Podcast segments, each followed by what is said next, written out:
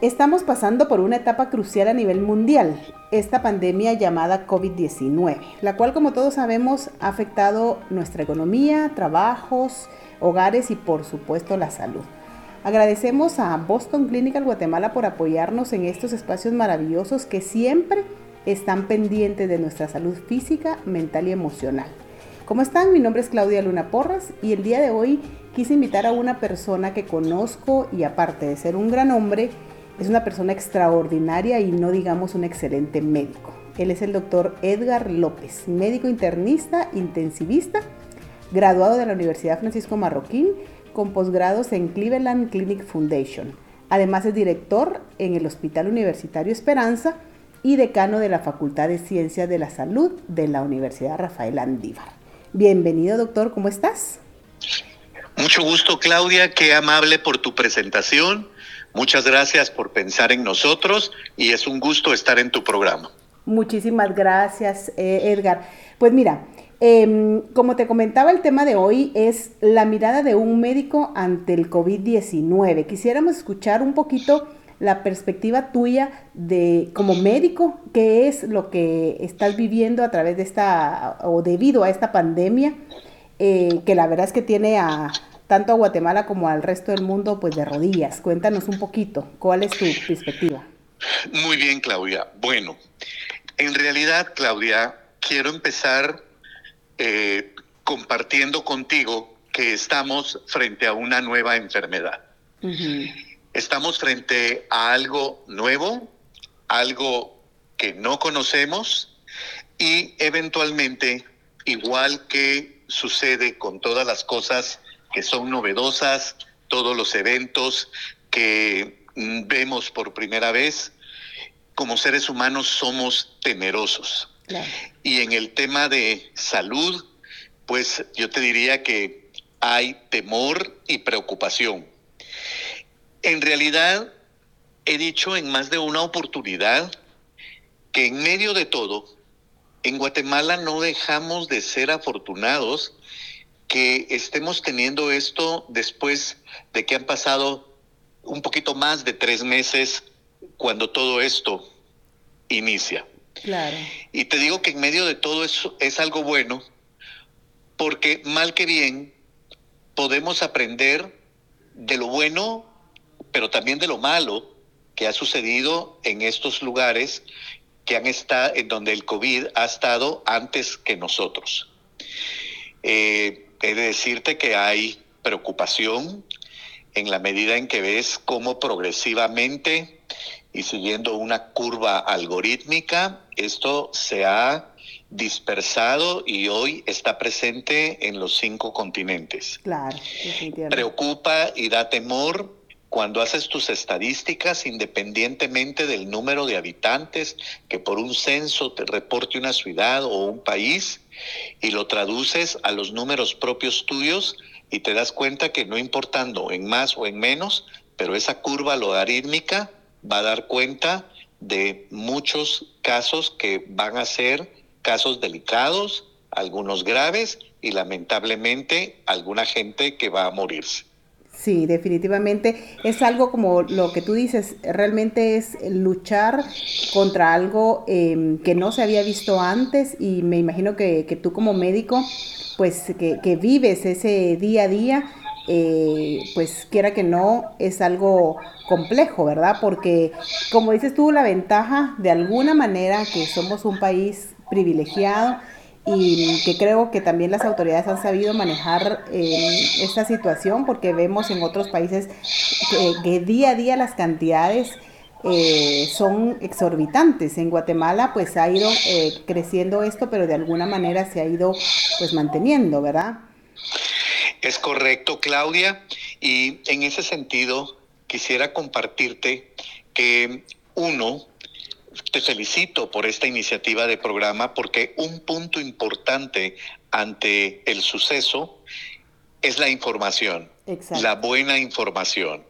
Desafortunadamente, en nuestros países, que son países divinos y que tienen muchísimas cosas muy envidiables de cualquier lado, pero también tenemos algunas características culturales que nos hacen propios debemos informarnos adecuadamente y buscar las fuentes correctas, porque eso te permite entrar en el segundo punto de la recomendación, que es cuidado con el pánico.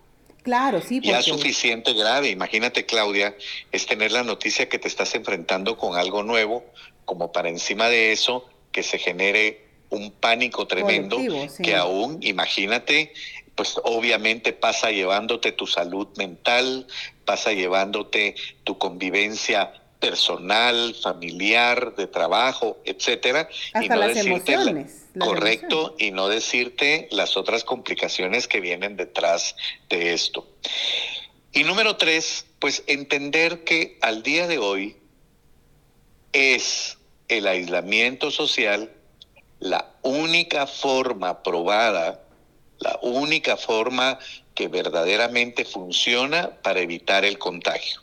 Quiero contarte, Claudia, de que cuando tú decías de que somos afortunados, yo también comparto esa idea tuya, porque creo de que la buena voluntad, el buen esfuerzo y el trabajo de nuestro gobierno encabezado por el doctor Yamatei, pues dan cuenta no solamente de su buena intención, de su trabajo eh, bien representado en el día a día y por las actuaciones y noticias que tenemos, pero aparte de eso, quiero contarte que personalmente y de una manera muy objetiva, creo que no le pudo haber pasado mejor momento a Guatemala que tener un presidente que sea médico. Totalmente. Y Claudia, mira, con todo el respeto y contigo hemos convivido eh, igualmente en otros ambientes donde nos encontramos a otros profesionales y es tan bonito aprender de qué hace el ingeniero, qué hace el arquitecto, qué hace la psicóloga, qué hace el productor,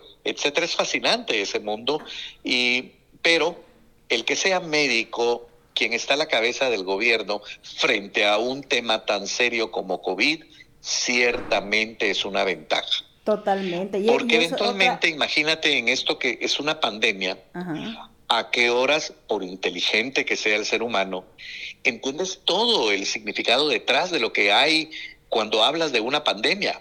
Claro, una eh, enfermedad como tal, ¿cómo, imagínate. ¿cómo, ¿Cómo explicas y empiezas a entender a quien tiene que conducir a todo un gabinete y detrás de él los diferentes equipos y subequipos, etcétera, de trabajo, cuando no entiendes un poquito cuál es el proceso de salud, enfermedad, y en, el caso de la enfermedad, y hablas de un agente que causa la enfermedad, un organismo que está siendo atacado y un medio ambiente que es básico para que se desarrolle o no la enfermedad. Y no porque la otra persona no, no, no lo entienda, pero es que la complicación va un poquito más allá, simplemente tener la información general. Así que en medio de todo eso creo que es es, muy bueno. Creo también que eh, se nota el esfuerzo que han hecho. Manejar esto no es fácil. Claro, Pero máxime, Claudia, cuando hablas de algo, algo nuevo, algo donde todos los días estás aprendiendo. Nosotros en, en la clínica, en la universidad, en el hospital, pues todos los días tenemos acceso, no solamente porque debemos tenerlo, sino es importantísimo en este momento, sobre todos los últimos documentos y escritos que están saliendo a raíz del el COVID. Y entonces hablas de eh, laboratorios, porque este es mejor, porque este es menos, menos, menos bueno, porque este te da más falsos positivos o este falsos negativos, eh, cómo debieras de hacer el testing eh, de una forma masiva o no, o más ordenado, eh, cómo debes de tomarlos en cuenta tus recursos, porque los recursos son limitados.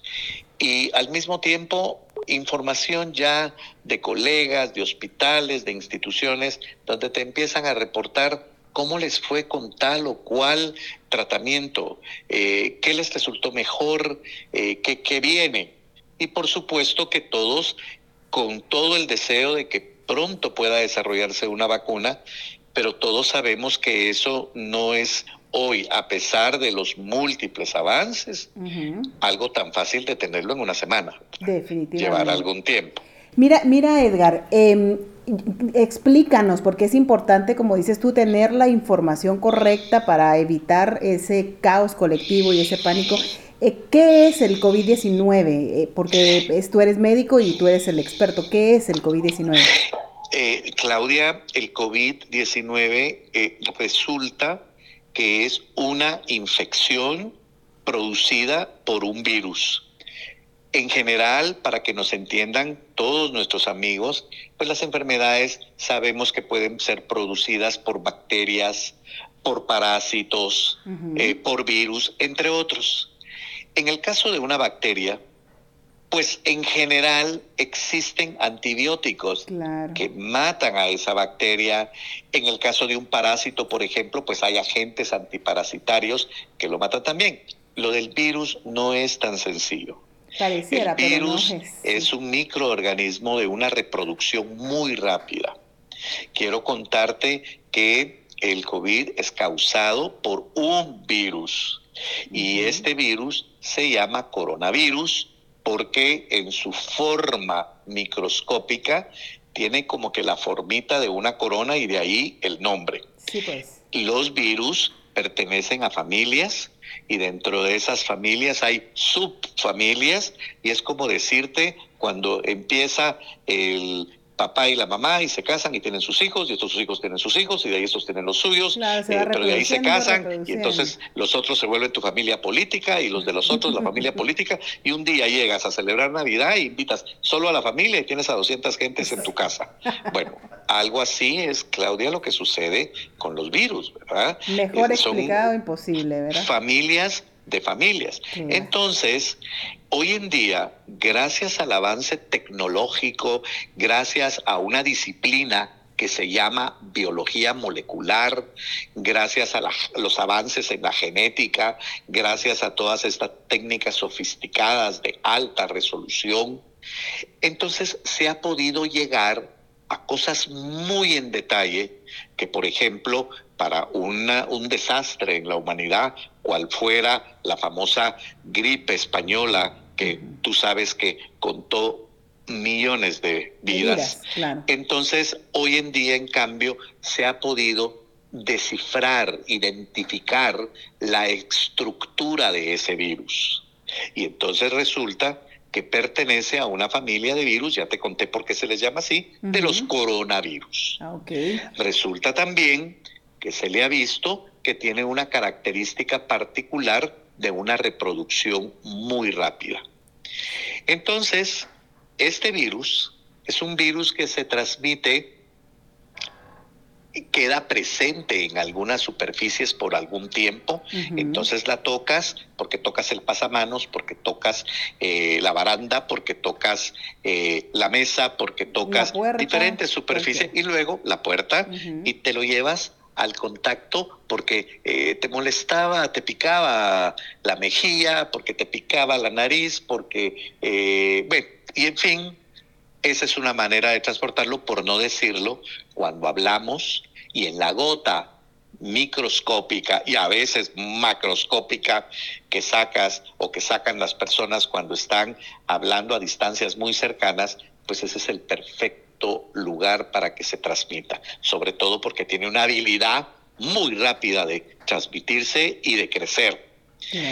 Así es como se contagia. y entonces, una vez contagiada, cuando a alguien le empieza una enfermedad, pues están lo que se llama los signos. Los signos clínicos, que son las cosas que empiezas a sentir tú en tu cuerpo, que tu respuesta está siendo diferente a lo del día a día.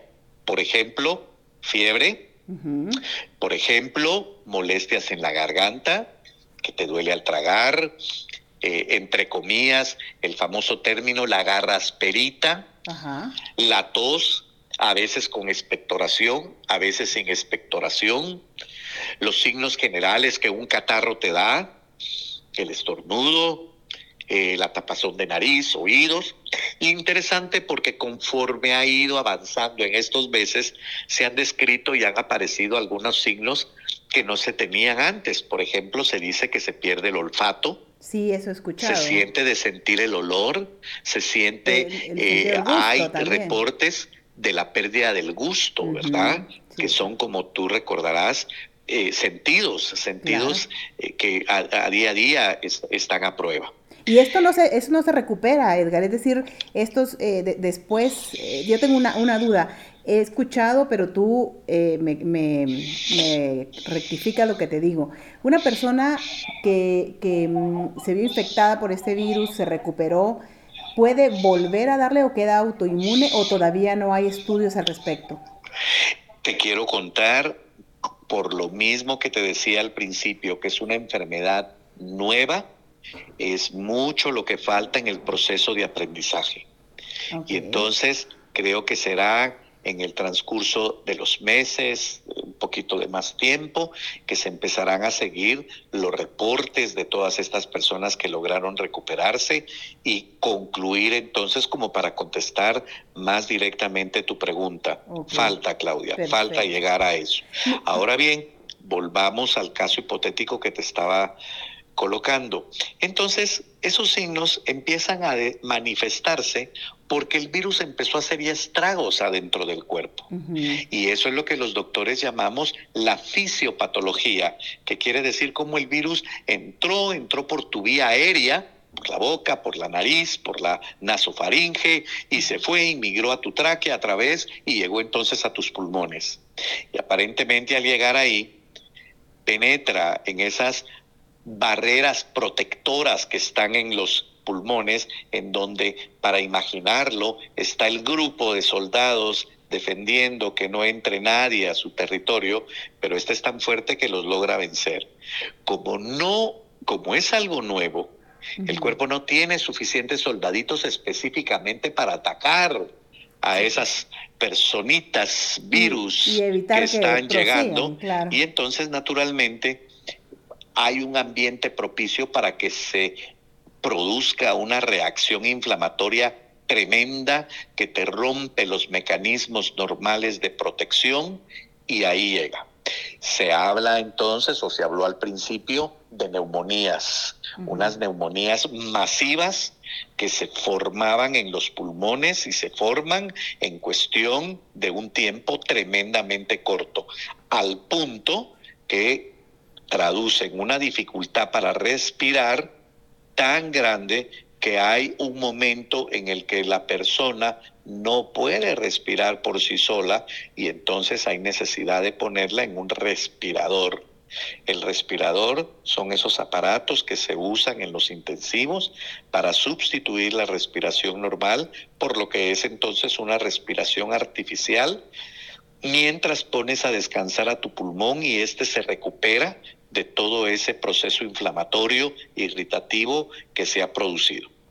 Hay artículos recientes que dicen que en realidad no es tan neumonía, sino es un proceso eh, tan fuerte inflamatorio que incluso en hemorragias microscópicas, en reacciones de sangre tremendamente fuertes, se forman microcoágulos y a la manera de lo de una entidad clínica que se llama embolia pulmonar te produce oh, una obstrucción en las células más pequeñas, más pequeñas de tus, de tus pulmones, provocando una reacción respiratoria tan fuerte que en cuestión, te repito, de un tiempo tan corto, necesitas del respirador.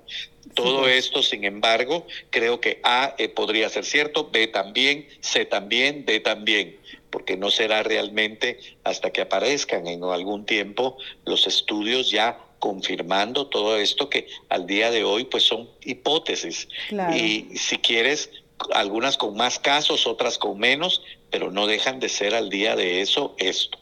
Entonces, una vez este paciente ya con esto, pues ya te digo que puede requerir desde oxígeno hasta tenerlo en un respirador y eventualmente esperar todo el proceso y poner a alguien en un respirador también supone lo que eso significa junto con sus complicaciones.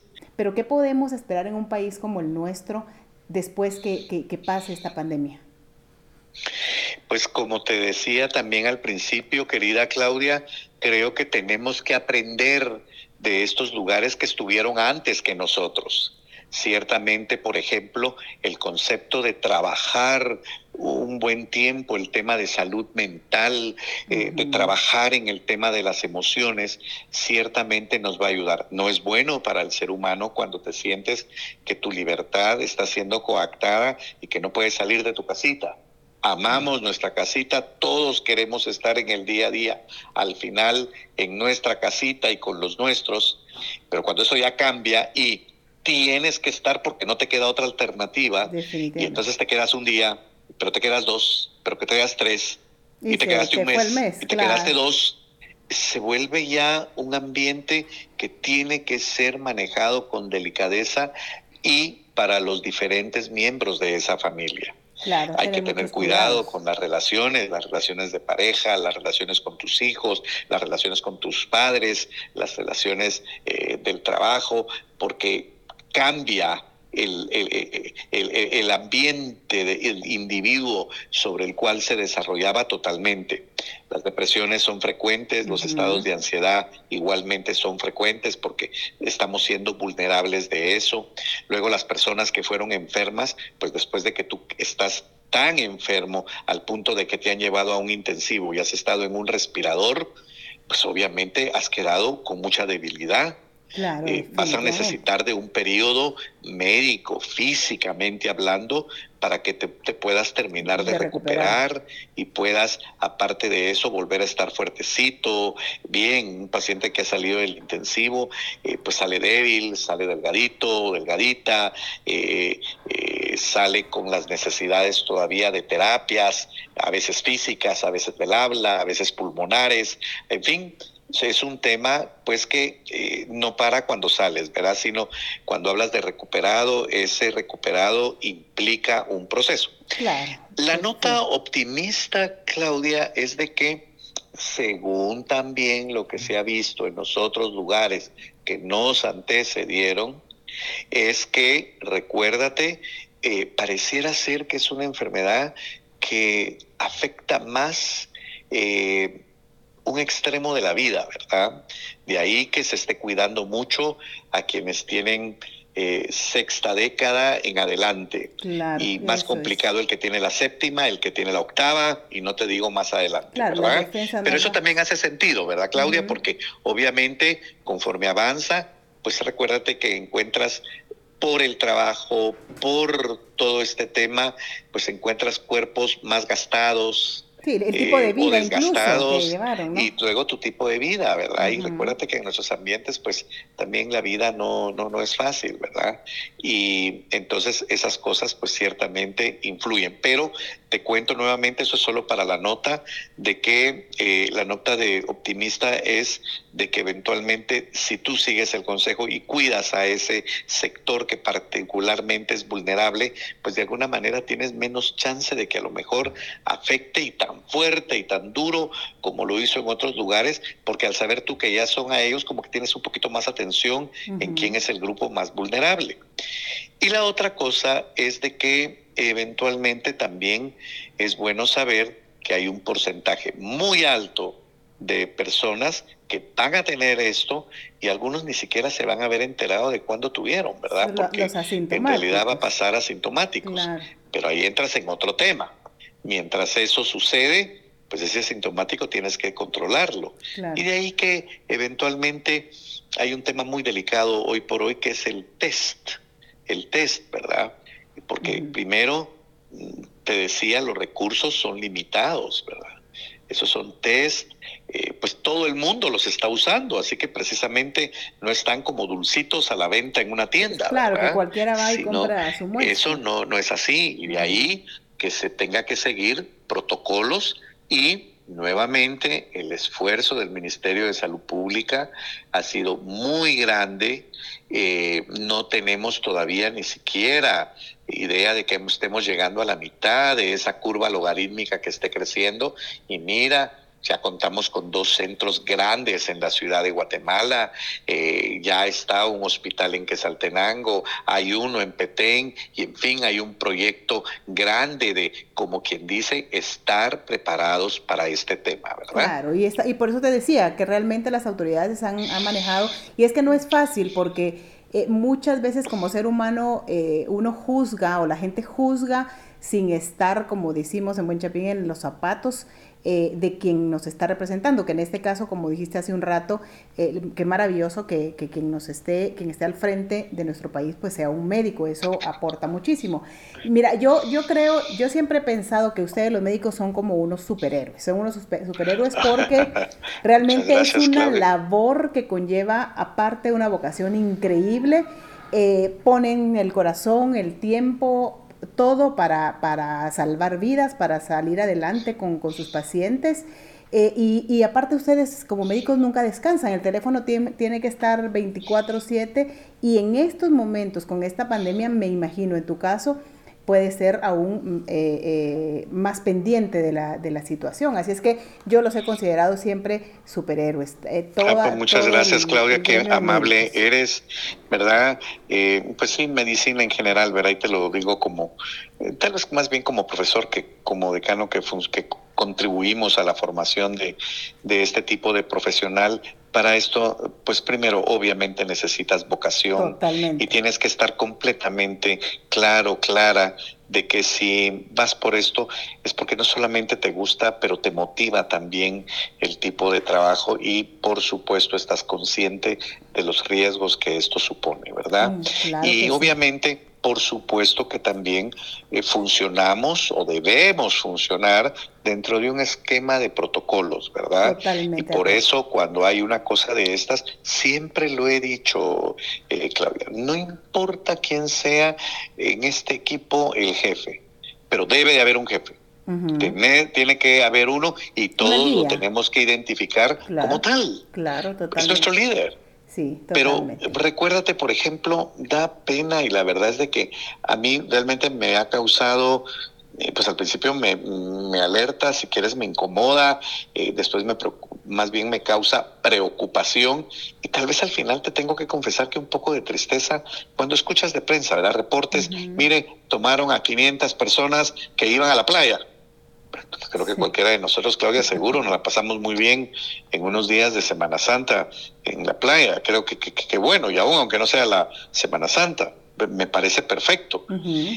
Pero viendo el esfuerzo que estás haciendo, la información que se está dando, eh, viendo la necesidad de tener todos un comportamiento adecuado que ayude a ese guía, a esos guías que nos están conduciendo en favor de evitar que la catástrofe sea mayor, y encuentras que hay 500 gentes que van a la playa, pues como no está bien, ¿verdad? Hoy, en la mañana, hoy hacia el mediodía me impresionó porque uno de mis asistentes me llegaba y me decía, doctor, mire, aquí está la foto. ¿Y esa foto de quién es? No, son de dos personas que se escaparon. Eh, y fíjese que son positivas y todo.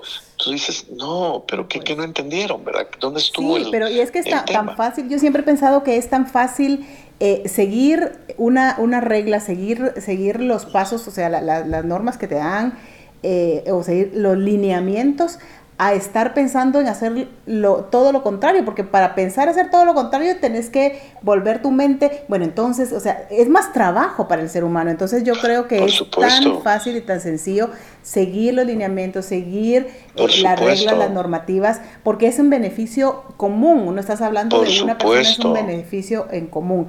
Así es que, Edgar, de verdad, estoy sumamente agradecida por tu tiempo, te agradezco enormemente. Claudia, todo lo contrario. Soy yo el agradecido y te lo digo más que como tu amigo o el doctor, como guatemalteco, porque hayan personas con iniciativas como la tuya que nos están informando, esforzándose porque el mensaje llegue. Deseo que muchas personas tengan acceso a esta información y recordar también médicamente de que, sobre todo en cosas nuevas, es imposible que alguien domine y tenga la razón al 100%. Absoluta. Vendrán informes más completos, vendrán eh, temas primeramente Dios, ojalá y pronto de veras tengamos esa vacuna que va a tener que ser como las vacunas, como lo fue la viruela como lo fue el sarampión, como lo fueron estas enfermedades terribles que molestaron a una misma gripe H1N1, ¿verdad? Que pues causó estragos eh, sin, ser tan... Y, que eventualmente porque eso nos va a ayudar. Pero mientras tanto, eso llega, buscar la información correcta, no pánico y no olvidar que la única forma de mitigar la enfermedad es evitar el acercamiento social. Muchas gracias, Claudia. Gracias, Edgar, a ti, de verdad, nuevamente eh, a todos los que nos están escuchando.